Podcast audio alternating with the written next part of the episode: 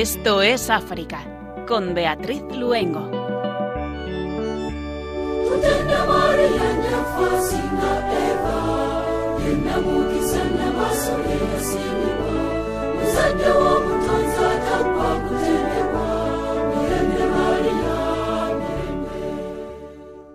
Muy buenas tardes a nuestros queridos oyentes. Cuando son las 8 de la tarde, las 7 en las Islas Canarias, comenzamos este espacio quincenal en el que de la mano de María y a través de nuestra fe nos vamos al continente africano para acercarnos a él y tratar de conocerlo un poco más. Les damos la bienvenida también si se acaban de incorporar y les saludamos Germán García, que hoy está con nosotros en el control de sonido, y Beatriz Luengo, quien les habla.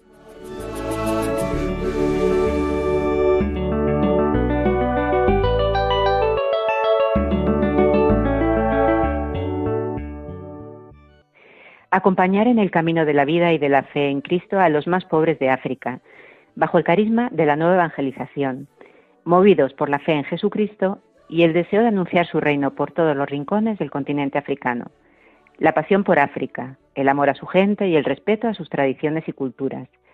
Así podría resumirse el carisma de la Sociedad de Misiones Africanas, una familia de misioneros sacerdotes y seglares. Hoy nos acompañarán en Esto es África dos sacerdotes de esta sociedad, con el padre Raymond Kofi Kwame nos iremos a Costa de Marfil, su país de origen, y a Ghana, donde estuvo de misionero cinco años. Él nos acercará a cómo es la primera evangelización en el medio rural, tan distinto de las ciudades. El padre Rafael Marco Casamayor, desde Níger, nos hablará de un precioso proyecto que lleva a cabo esta asociación en Gaya, el Centro de Iniciativas de Ayuda Social. Un sueño hecho realidad en el trabajo con niños ciegos de la región. Les contaremos lo que ha sucedido en el continente africano en estos 15 días y, por supuesto, como no podía faltar cuando hablamos de África, su maravillosa música. Hoy Costa de Marfil, Ghana y Níger. Comenzamos Esto es África.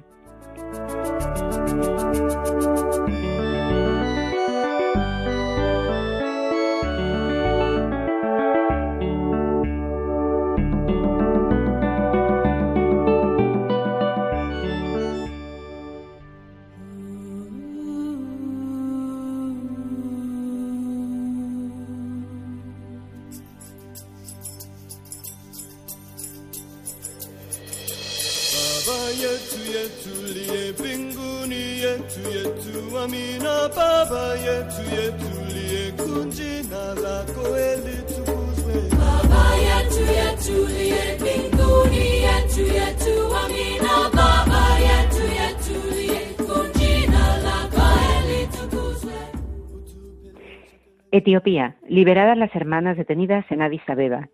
Las hermanas Letemarian Sibat, Tiblet Teum, Abeba Tesfaid, Said Mos, Abeba Jagos y Abeba Fitwi, pertenecientes a la congregación de las Hijas de la Caridad San Vicente de Paul, que fueron detenidas por la policía etíope el 30 de noviembre de 2021 en Addis Abeba, han sido liberadas. A primera hora de la tarde del sábado 15 de enero, también fue liberada la hermana Abret Teserma de las Ursulinas de Gandino, según ha confirmado el cooperador Mateo Palamidese. La hermana Teserma ha regresado a su comunidad en Shola. Fuentes locales afirman que las hermanas se encuentran en buen estado de salud. Sin embargo, todavía no hay noticias de dos diáconos y dos religiosas de Cobo que siguen detenidos junto con otros miles de etíopes de origen tigriño en lugares de los cuales no se conoce la ubicación.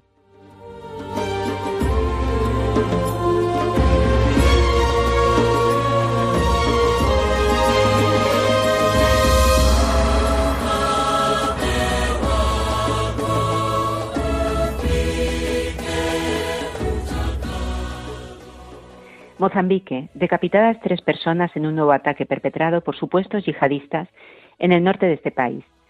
El ataque se produjo el sábado 15 de enero en la localidad de Nova Zambesia, situada en la provincia de Cabo Delgado Norte. Los tres hombres fueron decapitados después de ser interrogados sobre las operaciones de las fuerzas de seguridad en la zona. El presidente de Mozambique, Felipe Nyusi, pidió a finales de diciembre a las fuerzas de seguridad aumentar las operaciones antiyihadistas en esta zona, Cabo Delgado es escenario desde octubre de 2017 de ataques obra de milicianos islamistas conocidos como Al-Shabaab, sin relación con el grupo homónimo que opera en Somalia y que mantiene lazos con Al-Qaeda. Desde mediados de 2019, los ataques han sido reivindicados en su mayoría por el Estado Islámico de África Central, ISCA, que ha recrudecido sus acciones desde marzo de 2020.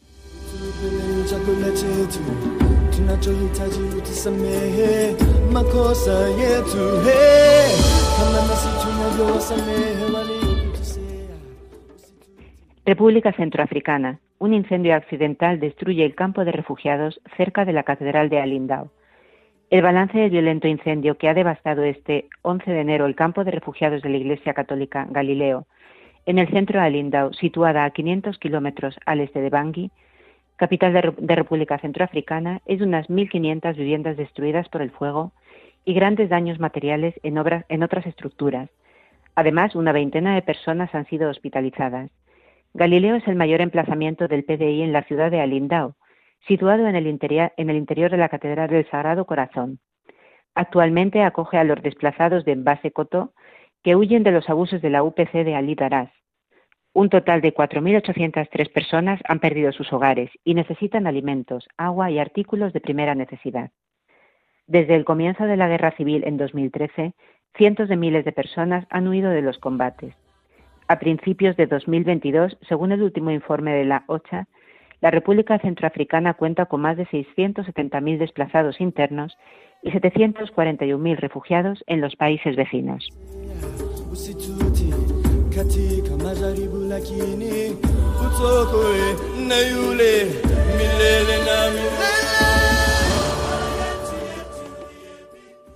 Egipto. El Parlamento se prepara para aprobar una nueva ley sobre el estatuto personal de los cristianos. La nueva ley, que lleva esperándose desde hace décadas por la Iglesia copta ortodoxa y otras iglesias y comunidades eclesiales presentes en Egipto, podría ser examinada y aprobada en las próximas semanas. La revisión del texto legislativo sobre el estatuto personal, que ha pasado mucho tiempo en el Ministerio de Justicia egipcio, concluyó en el primer semestre de 2021. La participación de las iglesias cristianas presentes en Egipto en el largo proceso de elaboración de una nueva ley sobre el estatuto personal ya había comenzado en 2014. El tiempo de elaboración del proyecto se alargó hasta el 15 de octubre de 2020, sobre todo por las negociaciones encaminadas a garantizar la formulación de un texto que, siendo unitario, siguiera protegiendo las diferencias existentes en materias como la separación matrimonial y el divorcio, reguladas de forma diferente por las distintas confesiones cristianas.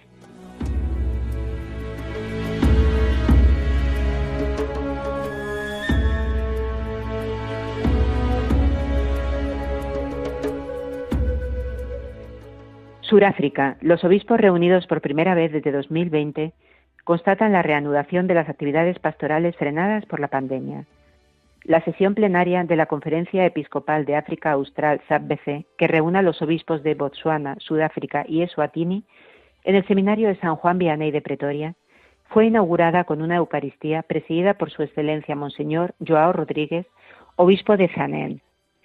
Refiriéndose a las consecuencias sociales causadas por la crisis pandémica, Monseñor Rodríguez subrayó que la división y el desorden no provienen de las diferencias entre las personas, sino de la forma en que estas diferencias se utilizan para provocar divisiones.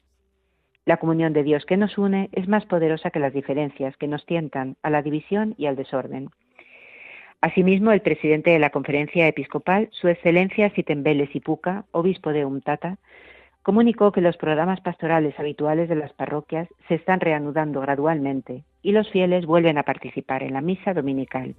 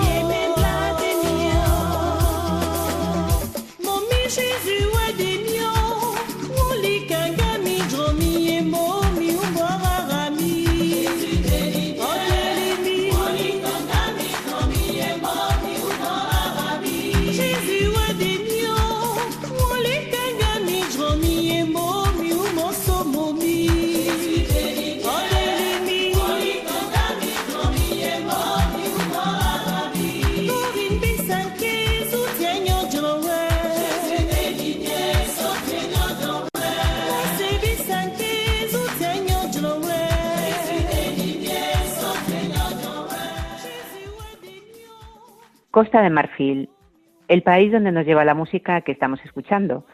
Un país donde la evangelización se inició con la llegada de los misioneros espiritanos en 1895.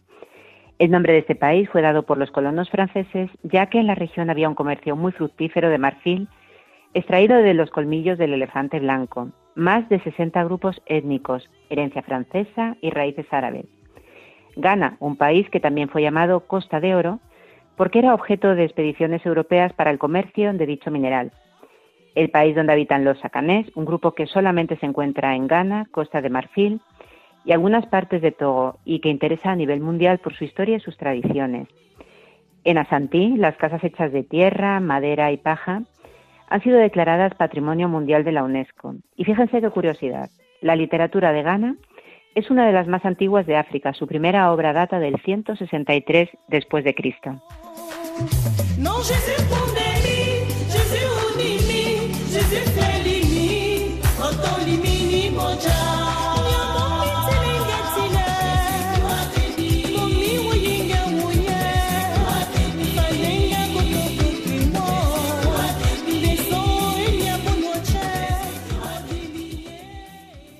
El padre Raymond Kofi Kwame es sacerdote de la Sociedad de Misiones Africanas, nacido en Costa de Marfil. Se ordenó hace siete años y trabajó como misionero cinco años en Ghana. Desde 2019 se encuentra con nosotros en misión aquí en España, donde lleva un año como vicario parroquial en la parroquia de San Francisco de Paula, en Madrid, en Entrevías. Muy buenas tardes, padre. Buenas tardes, uh, Beatriz, y también todos nuestros oyentes. Bueno, pues le damos la bienvenida y le vamos a preguntar, nace usted en Costa de Marfil y nos gustaría que nos contara esa trayectoria que le lleva desde este país hasta la parroquia de San Francisco de Paula, aquí en Madrid, en Entrevías. Eso es. Vale, muy bien. Como lo ha dicho usted, yo soy de Costa de Marfil y bueno, nací ahí, crecí ahí y no era cristiano, soy de una familia pagana y en el año 1991 decidí cambiar de religión para ir a la iglesia. Entonces uh, me convertí al cristianismo, empecé la catequesis ahí y en el año 94 me bauticé como, bueno, cristiano y luego en el 95 fue confirmado. Y más tarde, en el año 2005, eh, entro en el seminario en la Sociedad de Misiones Africanas siguiendo el ejemplo de mi párroco que se llama el padre Alfonso Alirán, que falleció hace poco. Y bueno, entro ahí para seguir un poquito, ya que sentía este gusto de ser sacerdote como él. Entonces entro en el seminario en el 2005. Y tres años oh, de filosofía que hice en Costa de Marfil y luego me mandan a Benín para hacer el año espiritual, que es como el noviciado para otras oh, comunidades en el 2008 a 2009. Y luego hice un año en una parroquia en Togo y luego cuatro años de teología en Nigeria, que es otro país ahí en África Occidental, en el seminario de Ibadan, los, el seminario de los santos Pedro y Pablo, de 2010 a 2014. En el 2014 me ordené como sacerdote y me mandaron en Ghana, el mismo año 2014. Entonces estuve ahí trabajando y bueno, en 2019 me enviaron aquí en España para seguir este trabajo de las misiones africanas. Estuve primero en la, calle Azura, donde se, encuentra nuestra casa provincial, un año, y en el 2020 me mandaron aquí en Entrevías, en la parroquia, para poder seguir este anuncio de la palabra. Entonces, estoy aquí como vicario parroquial. Padre, ¿cómo es el lugar donde nació en Costa de Marfil? ¿Qué recuerdos tiene y especialmente ahora que está fuera de allí, ¿no? ¿Qué recuerda del lugar donde nació, de su país? Bueno, tengo buenos recuerdos de ahí, de esta tierra que en ese momento era muy, muy, muy pacífico, muy quieto, muy bueno para todos los extranjeros y también para nosotros que somos de ahí. Era un país muy, muy, muy quieto y que se desarrollaba muy bien en esa época cuando nací hasta, digamos, hasta casi el año 2000, casi. Y bueno, entonces tengo buenos recuerdos a pesar del, hecho de que tuvimos una guerra que tardó muchos años, pero ahora está un poquito más um, tranquilo. Y bueno, he guardado siempre contacto con mis familiares, también con, con mis amigos de ahí. Así que comparto, digamos, con ellos la realidad cotidiana de, de ahí. Y cada dos años voy de vacaciones para ver a mis padres y también, bueno, estar un poquito con ellos. En el verano pasado estuve ahí con ellos. Entonces, uh, guardo un, un, buen, buenos recuerdos de, del país y, bueno, de mi familia. ¿Nació en alguna ciudad grande o nació en fuera de la ciudad? Nací en un pueblo, bueno, en una pequeña ciudad que se llama uh -huh. en el centro del país. En el centro del país. Soy baulé, entonces nací en el centro del país, pero en una maternidad moderna. Vale, eso es. El Papa San Juan Pablo II realizó tres visitas apostólicas a Costa de Marfil. La última fue en 1990 para inaugurar la Basílica de Nuestra Señora de la Paz en Yamoussoukro, el mayor sí. templo católico del mundo. Eh, nos gustaría que compartiera con nuestros oyentes eh, cómo, si tiene recuerdo de esta visita de San Juan Pablo II y también cómo es esta basílica.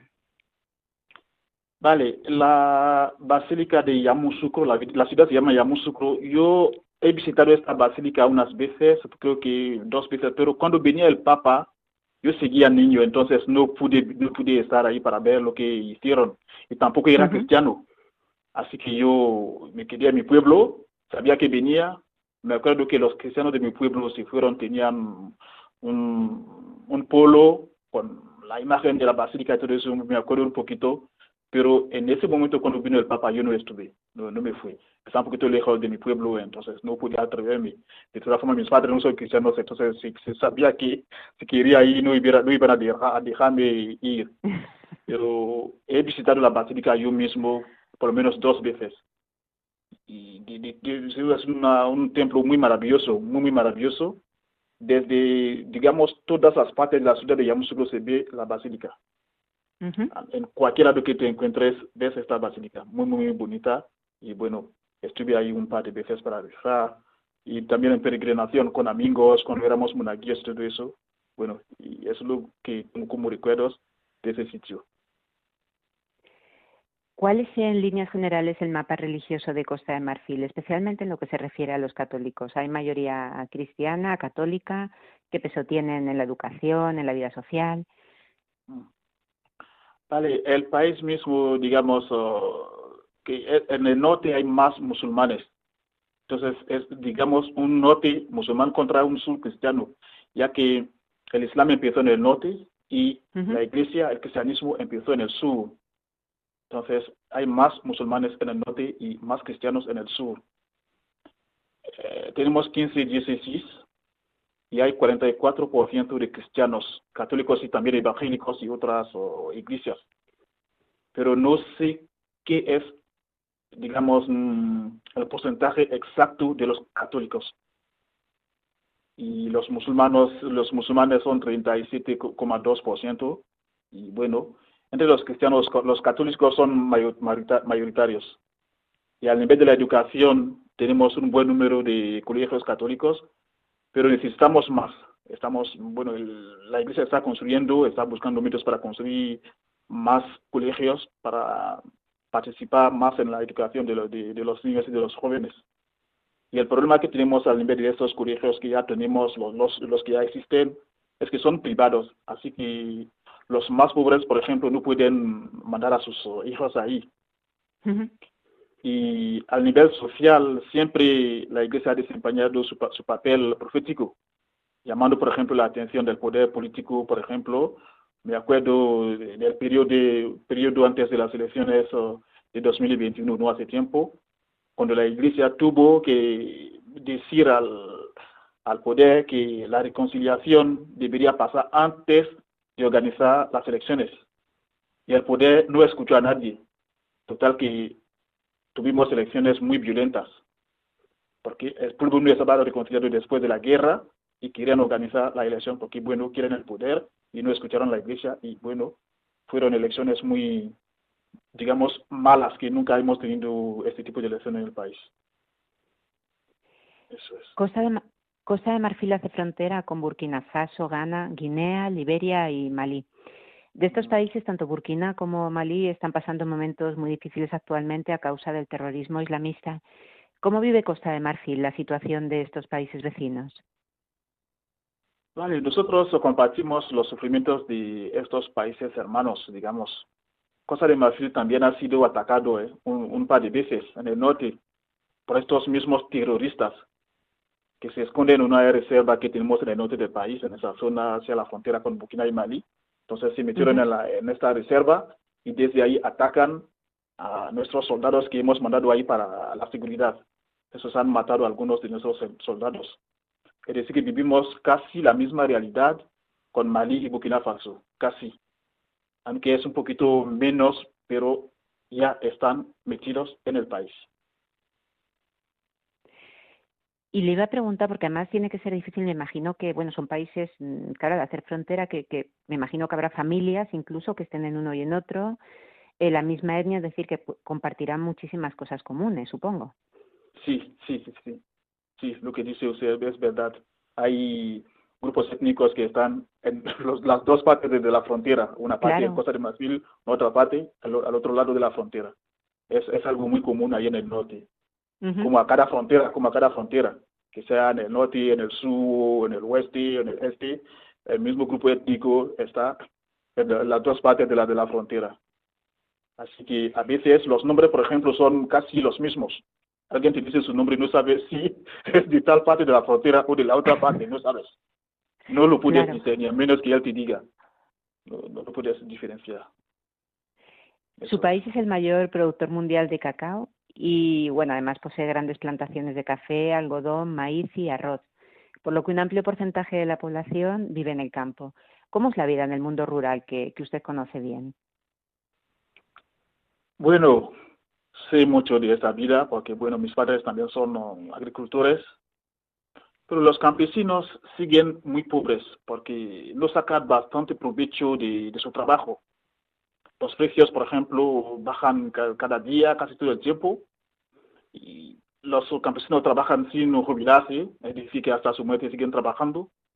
Entonces es una situación terrible. El gobierno no hace mucho hace un poco, pero no hace mucho para ayudar a estos campesinos. Es una agricultura que sigue muy pobre porque seguimos trabajando, digamos, con las manos. No, no se ha desarrollado, todo eh, se hace a mano, entonces uh, sigue difícil, sigue difícil. Viven a veces en chozas.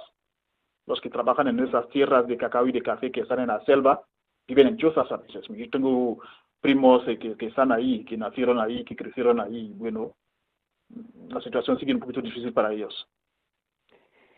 Padre, muchas veces eh, esas grandes plantaciones de café se identifican también o se, se comentan en relación con la esclavitud infantil, con el trabajo de niños. ¿Cómo es esa situación?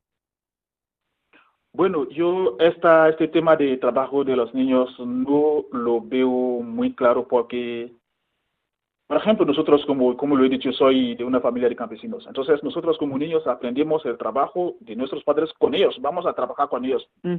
Porque el mejor sitio, yo diría, el mejor sitio para educar a un niño, la primera, el primer sitio es la familia y luego el colegio.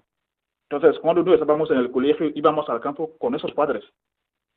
Entonces, cuando la gente habla de trabajo infantil, no veo mm, el problema ahí. Yo acompaño a mis padres en el campo, estoy con ellos, para no estar en otro sitio, para no hacer tonterías, digamos, entre comillas. Entonces, cuando la gente dice trabajo de los niños y todo eso, creo que en la, en la ciudad es peor, porque en la ciudad veo a niños que están muy lejos de sus padres, están vendiendo, los hay que están en los coches como aprendices, no sé qué, cómo se llamaría. Estos no están con sus padres, es decir, que no reciben ninguna educación. Pero nosotros como campesinos estamos con nuestros padres, con ellos donde trabajan, así aprendemos algo. Entonces, cuando la gente se alarma aquí o ahí en todos sitios, en trabajo infantil, trabajo infantil, no veo muy claro esta situación. Creo que en las ciudades es peor, porque ahí hay niños que dejan sus pueblos, van a la ciudad sin ningún adulto para ocuparse de ellos. Y así cometen lo que no, se, no deben cometer. Eso es. Hablemos de educación, que sé que también es otro de los temas que le, que le preocupa mucho. Eh, ¿A qué retos se enfrenta en general la educación en Costa de Marfil? Y no, además de lo que es en sí la educación primaria, también podemos ir un poquito más allá, ¿no? Para hablar también de esa educación secundaria, la educación universitaria. Eso es. Vale, en Costa de Marfil, según la Agencia Francesa de Desarrollo, 53% de la población de más de 15 años de edad son analfabetos. Es decir, que hay un problema a nivel de la educación porque eh, hay una falta de, profesores y de maestros.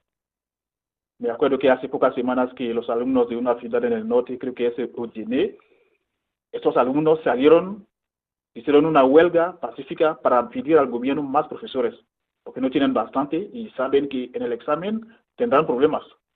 Salieron para ir a decir a la administración, necesitamos más profesores de matemáticas, de otras uh, asignaturas, es decir, que hay un problema. Y también a veces en estos uh, colegios hay falta de aulas, especialmente en las aldeas. En la ciudad es un poquito menos, pero en las, en las uh, aldeas los niños se encuentran a veces en chozas y la mayoría del tiempo, bueno, hay muchos niños en la misma aula. Es decir, que el profesor que está ahí o el maestro tiene dificultad, para poder enseñar. Entonces se enfrentan a ese problema. Y desde la primaria hasta la universidad y el politécnico, es la misma realidad. Yo estudié hasta la universidad, me acuerdo un poquito de, cómo sufrimos ahí para poder ir al colegio y a la, universidad. Bueno, pero hay esperanza. El gobierno está construyendo más y más uh, colegios de proximidad, más escuelas primarias y más universidades. Entonces creo que con el tiempo habrá una situación mejor para estos jóvenes y estos niños. Y ahora, padre, antes de, dejar Costa de Marfil e irnos a Ghana, otro país que, en el que también vamos a, a comentar con usted, le invitamos junto con nuestros oyentes a escuchar esta preciosa canción que nos llega precisamente desde su país. Se llama María, la voz del amor.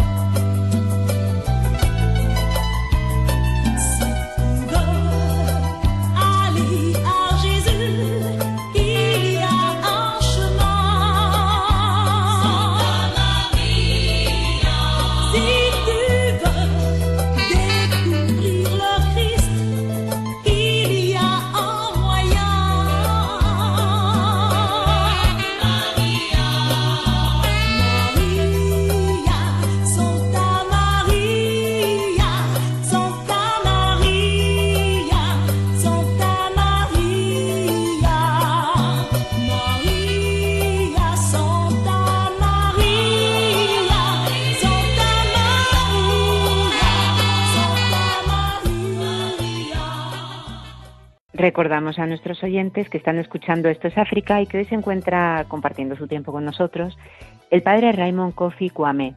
Él es misionero sacerdote de la Sociedad de Misiones Africanas, nacido en Costa de Marfil. Y ahora, padre, pues si le parece, nos escapamos a otro país vecino del África Occidental, a Ghana. ¿Cuándo y cómo surge su marcha como misionero allí?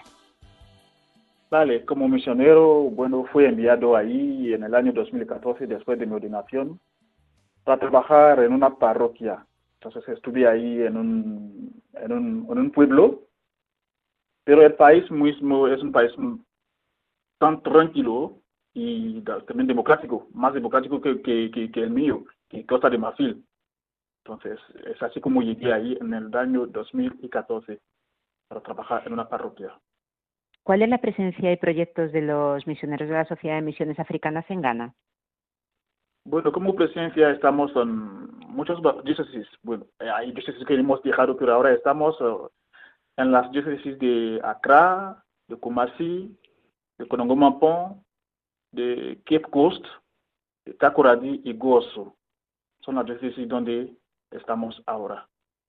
Y tenemos un seminario en la diócesis de Accra, es ahí que formamos a los más jóvenes, los que empiezan, que son de Ghana, ahí empiezan su formación. Y tenemos proyectos, muchos proyectos ahí, voy a hablar de algunos. A nivel de la educación, por ejemplo, tenemos colegios en Kumasi, en Babaso, que es un pueblo donde, pueblo donde yo trabajé cinco años, en Accra, y en un pueblo que se llama Ave Afia de Nigba. Ave Afia de Nigba, que es en la, zona cerca de, de, Togo, yéndose hacia Togo. Y al nivel del medio ambiente, por ejemplo, tenemos un, un equipo que se llama el Eco Office, que trabaja en Accra y en. Afran Plains es la zona donde yo trabajé. Ahí se ocupan de plantar árboles y también proteger la naturaleza. Lo que hay como árboles los protegemos y donde no hay mucho, plantamos otros. También nos ocupamos uh, de los discapacitados con el programa que se llama Hope for Life. Este programa se ocupa de la educación y de la inserción social de, los uh, discapacitados. Y también nos ocupamos uh, de um, los sordomudos en Accra y en Cape. Tenemos un compañero que se ocupa de ellos, que sabe interpretar su lenguaje en la misa, por ejemplo. Entonces, cuando hay misa y que esta gente que no, no puede ni hablar ni escuchar está presente, ese sacerdote, él no preside la misa, está con ellos delante y cuando el sacerdote habla, él interpreta con las señales para que entiendan lo que, de qué se trata, para poder, digamos, rezar con nosotros. Entonces, él creó este apostolado hace dos o tres años. También queremos construir hospitales. Sí, sí. También queremos, queremos construir uh, hospitales en Kumasi y Babasu para poder ayudar a los más um, pobres para curarse cuando estén enfermos. También estamos eh, empezando una pastoral para los jóvenes en la región del Volta, Volta Region, para frenar un poquito la inmigración.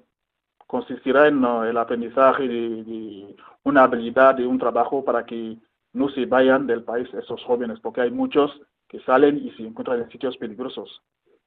Y la provincia tiene también plantaciones de mango y un árbol que se llama el teca, tenemos eh, colmenas de abejas en un pueblo llamado Congo Namatri, que estas abejas que producen la miel que vendemos para dar la misión. Y tenemos un almacenamiento de, granos como el maíz, las judías, en el pueblo donde yo trabajé para poder ayudar a los agricultores eh, en la preservación de sus cosechas después de la cosecha para que lo guarden ahí y luego puedan venderlo cuando los precios suban es un poquito lo que hacemos en Ghana. Con frecuencia vemos como, como algo general, ¿no? Y antes lo comentaba usted que los jóvenes pues se van al campo, mm, se crían allí con sus familias, pero luego quieren dejar el medio rural para buscar otro futuro en, en otra ciudad o incluso en otro país. Usted cree que conoce bien ese, ese ambiente rural, ¿no? ¿Cómo viven sus mayores estas situaciones? Bueno, es una situación un poquito difícil para los mayores, porque cuentan con estos uh, jóvenes, estos niños que crezcan, que se queden con ellos para poder ayudar a las familias y todo eso. Pero desafortunadamente con el tiempo se van y los mayores se quedan, envejecen y a veces se quedan solos o el hombre y su mujer en la, en la casa y es difícil, es una situación difícil para estos mayores y los jóvenes también con el riesgo que corren yéndose a la ciudad o a otros países es difícil. Quieren, la mayoría quiere, por ejemplo, venir a Europa porque se dicen que aquí es mejor y bueno, corren estos riesgos. ¿Cómo hacen para llegar a evangelizar a, estos poblados, no más recónditos y difíciles? Porque a veces es difícil llegar hasta allí, padre. Eso es. Mm. Para poder llegar ahí, lo que hacemos, yo cuando estaba allí, y es lo que hacen los compañeros que siguen ahí en Ghana, tenemos un programa de visita pastoral, digamos. Entonces lo mandamos a estos pueblos para que sepan que, bueno, tal día el sacerdote estará con nosotros para celebrar la misa o para hacer la catequesis. Y vamos en motocicleta o en coche según la estación cuando estamos. Si hay menos lluvias, que las carreteras son mejores, vamos en el, con el coche. Y si no podemos, con la motocicleta. Y hay momentos cuando no podemos ir. Ellos mismos, si encuentran un poquito de red, te llaman, te dicen, padre, no vengas aquí porque no puedes venir no hay ninguna carretera que sea andando en motocicleta o en coche. Bueno, entonces cuando es así, nos quedamos en casa, limitamos los movimientos.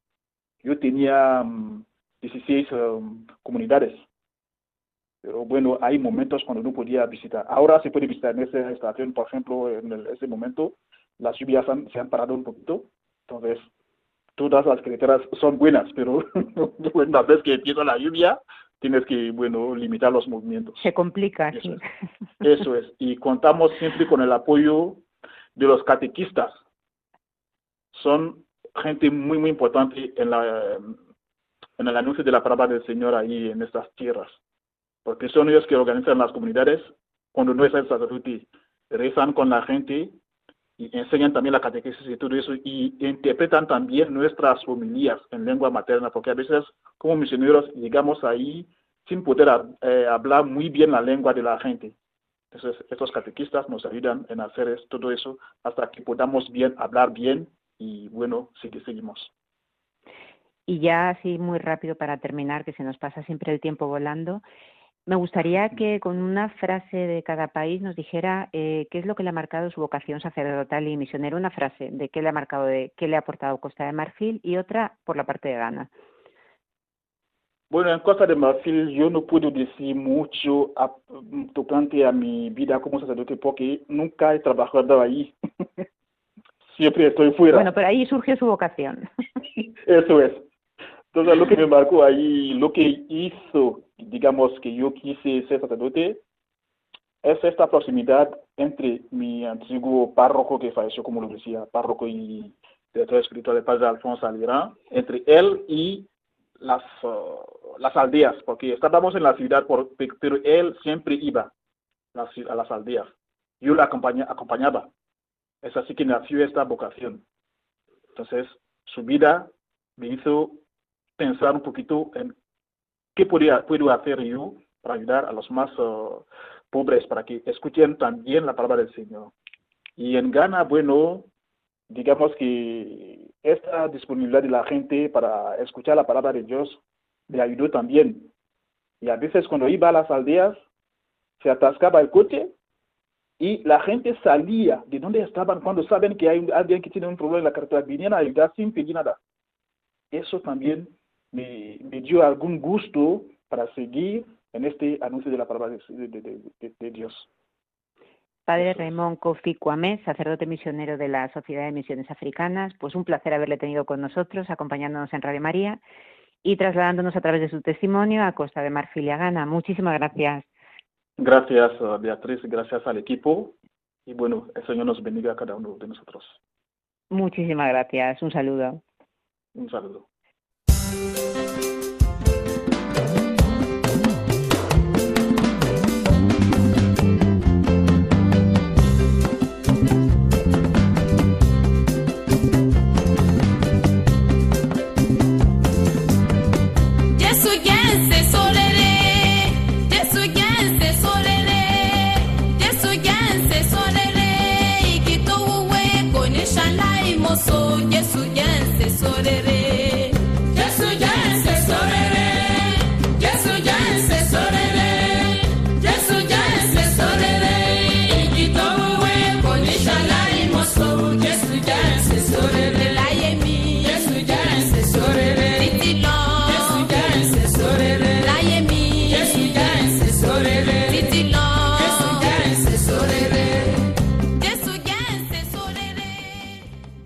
El padre Rafael Marco Casomayor es también un sacerdote misionero de la Sociedad de Misiones Africanas.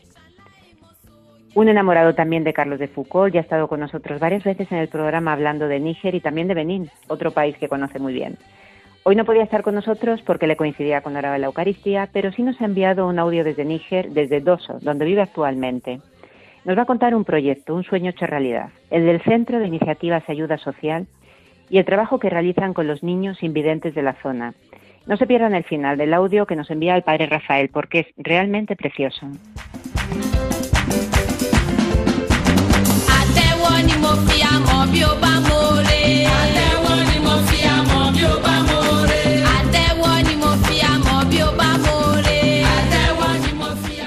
Buenas tardes, Beatriz, y a todos los radio oyentes.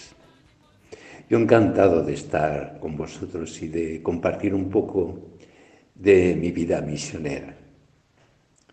Bueno, estoy en Níger, en un país muy grande, es prácticamente tres veces España, con una población de unos 20 millones de habitantes.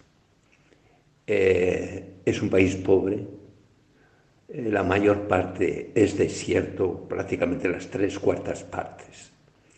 Hay una zona, la parte más al sur, que la, zona por donde pasa el río Níger y un poco, pues, eh, norte de Benín, norte de parte que dan al norte del Benín y a, Nigeria, pero lo demás es prácticamente es desierto.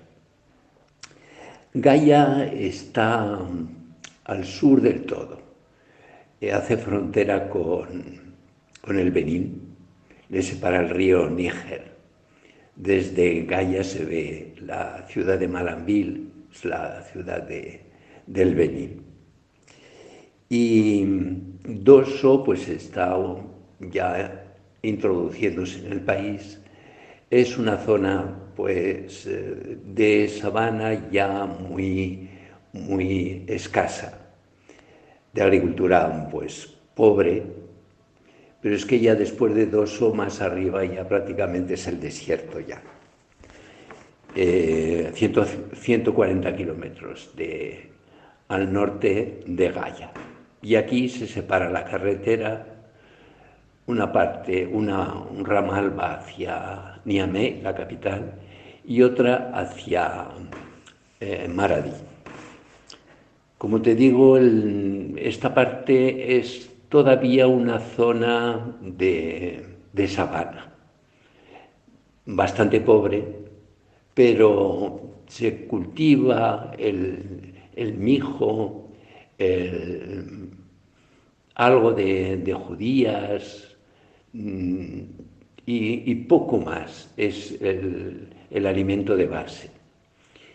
La mayor parte de, mi vida misionera ya larga la viví en, en Benín y después me vine a Níger, me parecía, siempre ha sido un país que me ha atraído bastante por la austeridad del, paisaje, de las gentes. Después, por el atractivo de, la vida misionera del padre eh, Foucault.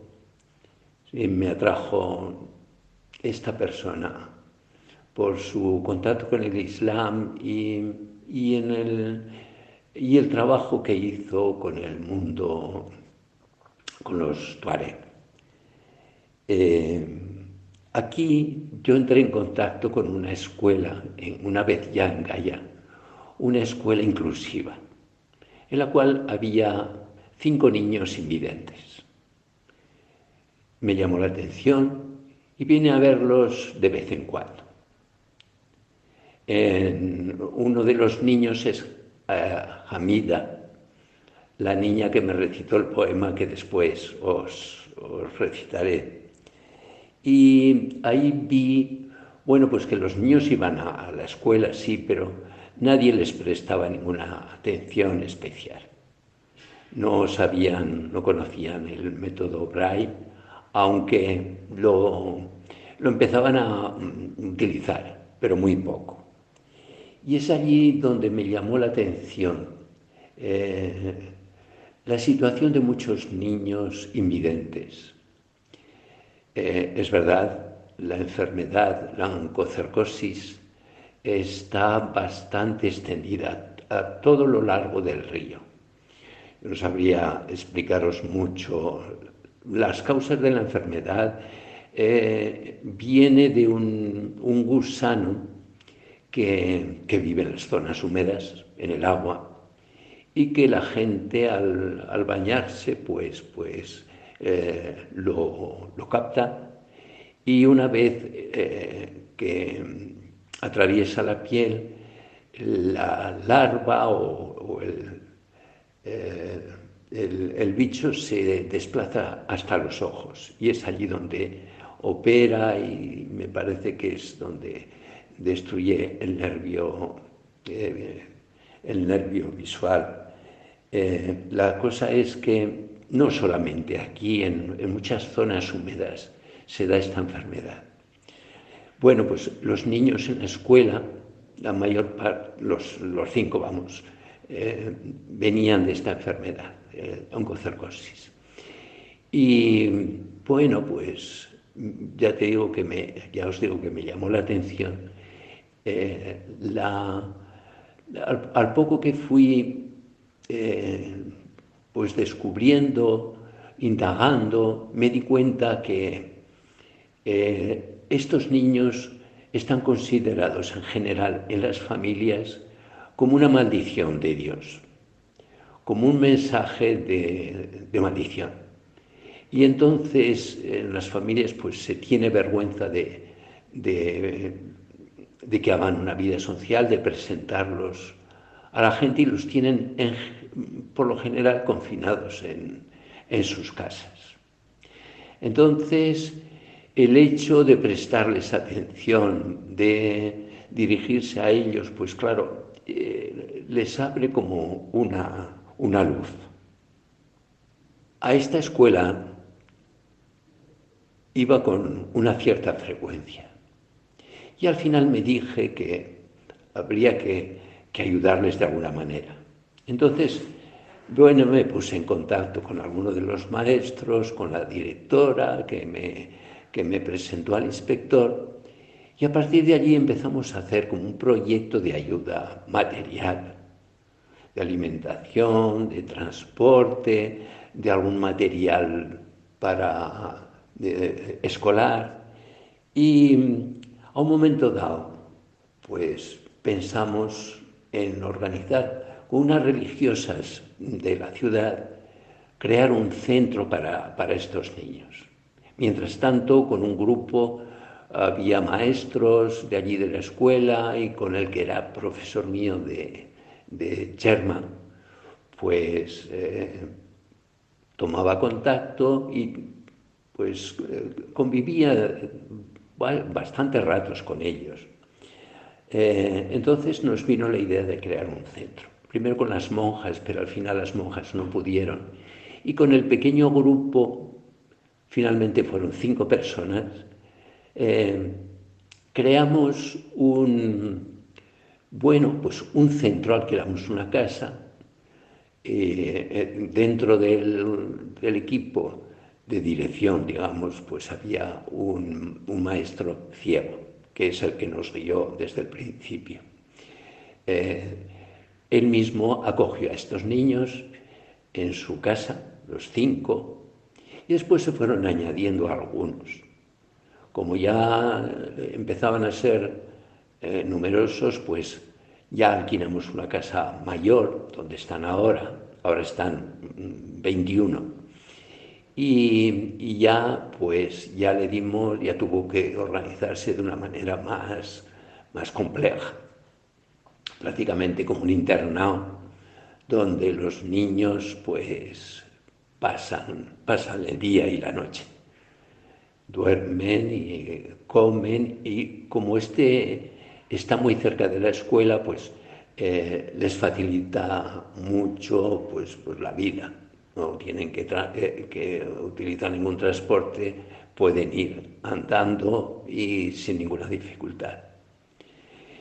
Eh, entre ellos yo fui aprendiendo a la vida la vida de estos niños y buscando con ellos la posibilidad de ayudarles en su, bueno, en, en todo un mundo que íbamos descubriendo juntos. Yo no tenía ninguna idea de, de, qué podía, cómo podía ser la vida de un ciego y en África todavía menos. Eh, fuimos contactando eh, lo que llaman la Federación de Ciegos del país, nos ayudaron a, formarnos con la escritura braille, con a escribir y a contar con este método que te digo Entonces, allí pasaba eh, nos descubrimos, yo por lo menos descubrí con los que empezamos a formar ese grupo, que después se convirtió en el CIES, la, que es el, Centro Social de Iniciativas y de Ayuda Social. Bueno, pues con ellos eh, pues íbamos descubriendo eh, cómo estos niños, con poca atención que se les podía prestar, cómo se abrían al mundo, a la vida social, cómo empezaban a jugar, a divertirse entre ellos.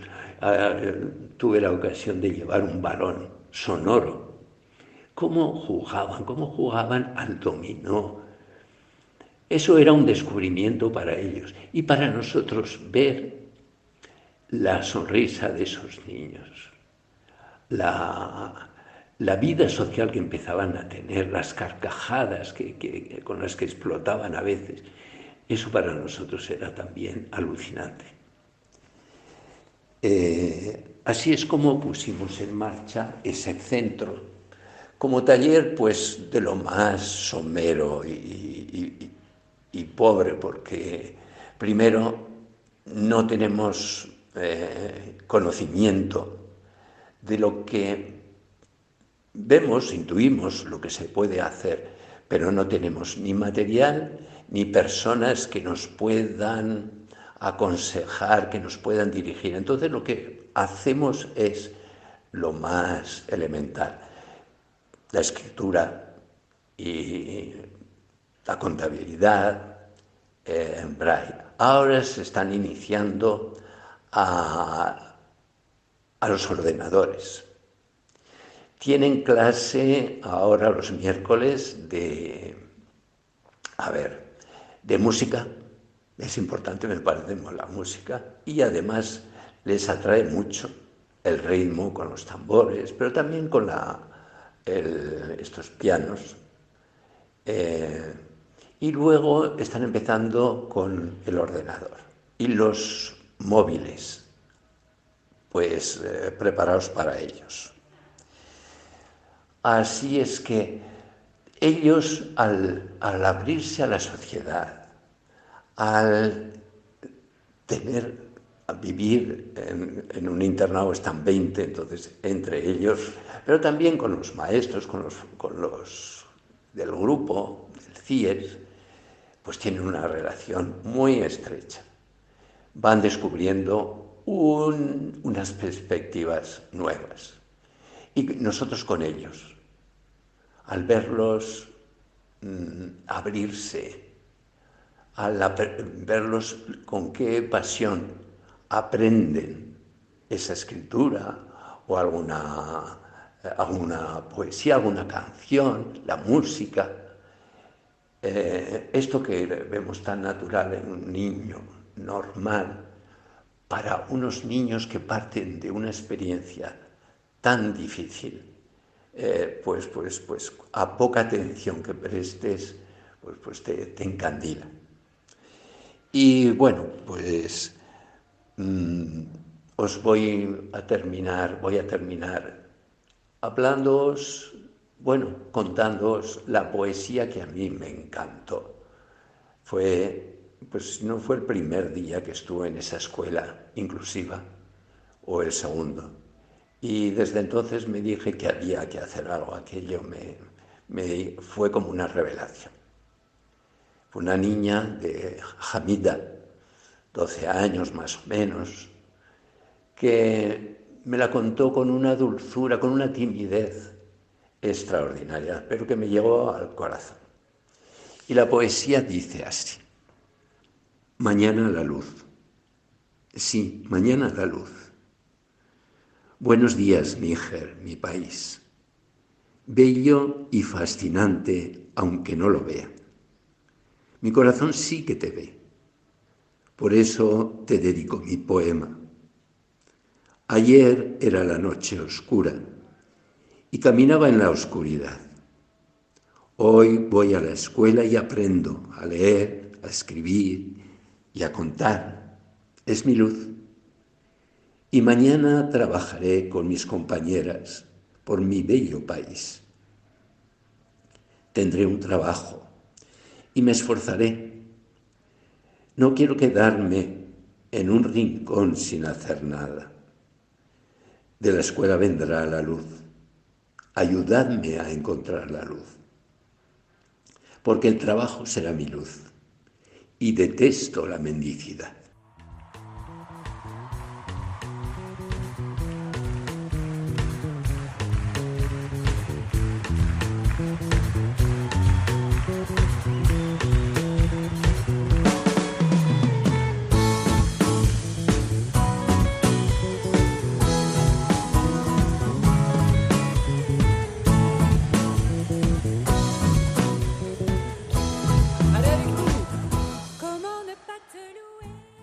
Y así con Amida y su precioso poema Mañana a la luz, nos acercamos ya al final del programa de hoy. Un programa en el que dos sacerdotes de la Sociedad de Misiones Africanas nos han acercado al continente vecino, con el padre Raymond Kofi Kwame, a Costa de Marfil, el país donde nació, y a Ghana, en el que estuvo de misionero cinco años, primera evangelización en el medio rural. El padre Rafael Marco Casamayor nos ha llevado a su querido Níger, a Gaya, donde la Sociedad de Misiones Africanas está llevando a cabo un maravilloso proyecto, el Centro de Iniciativas de Ayuda Social, donde el trabajo con niños ciegos, después de enormes esfuerzos, ha llenado el corazón de todos los que colaboran con él. Y como no, a Germán García, aquí al ladito realizando el control de sonido. Por supuesto, muchísimas gracias a ustedes, nuestros oyentes, por habernos acompañado. Les invitamos a que se pongan en contacto con nosotros a través del mail del programa, esto es africa.radiomaria.es. También si quieren volver a escucharlo o recomendarlo para que alguien lo pueda escuchar, pueden hacerlo a través de nuestro podcast Radio María Esto es África. Les invitamos a que continúen aquí con nosotros en Radio María escuchando nuestra programación y si Dios quiere, nos despedimos de ustedes hasta dentro de 15 días. Que María les guarde y les acompañe siempre.